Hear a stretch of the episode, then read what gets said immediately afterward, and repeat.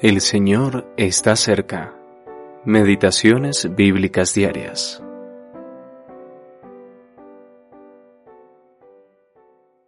Rebosa mi corazón palabra buena. Dirijo al Rey mi canto. Salmo 45, versículo 1. María, sentándose a los pies de Jesús, oía su palabra. Lucas capítulo 10, versículo 39 hervir de amor por Cristo. Rebosa mi corazón palabra buena. El significado de la palabra rebosa es hierve o burbujea.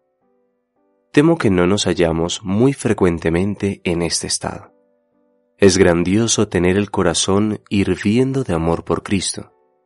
En lugar de esto, a menudo nos hallamos en un punto de congelación muy lejos del punto de ebullición en la medida de nuestra devoción a Cristo. ¿Qué palabra buena es la que menciona el salmista? El mismo versículo lo explica. Por eso recitaré un bello poema acerca del Rey, nueva traducción viviente, es decir, lo que sé acerca de Él, no lo que he recibido de Él, sino lo que Él es para mí. Se trata del lugar que ocupa su bendita persona en mi alma. María de Betania escogió estar con él, se sentó a sus pies y escuchó sus palabras. Estar cerca y junto a él es lo que deseaba su alma. El efecto por el Señor es lo que la distinguía, y su lugar estaba a sus pies. Estaba absorta con la persona de Cristo rompió su frasco de valioso perfume y derramó su contenido sobre él, y Jesús dijo, Para el día de mi sepultura ha guardado esto. Juan capítulo 12 versículo 7. Ella temía no tener otra oportunidad para hacerlo.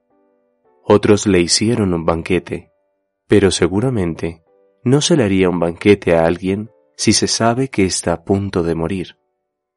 Lo que María hizo estaba en total concordancia con las circunstancias de su Señor. Aunque había un banquete, el corazón de María no estaba allí.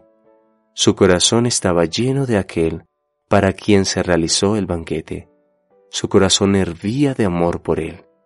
Ella era la única allí que realmente estaba en armonía con sus pensamientos. Por su espíritu, el Señor hace que nuestros corazones hiervan de verdadero amor por Cristo. El amor solo se puede satisfacer con amor. Él nos amó hasta la muerte y busca a cambio el verdadero afecto de nuestros corazones hacia Él. Cristo es digno de ello. W. T. P. Wollstone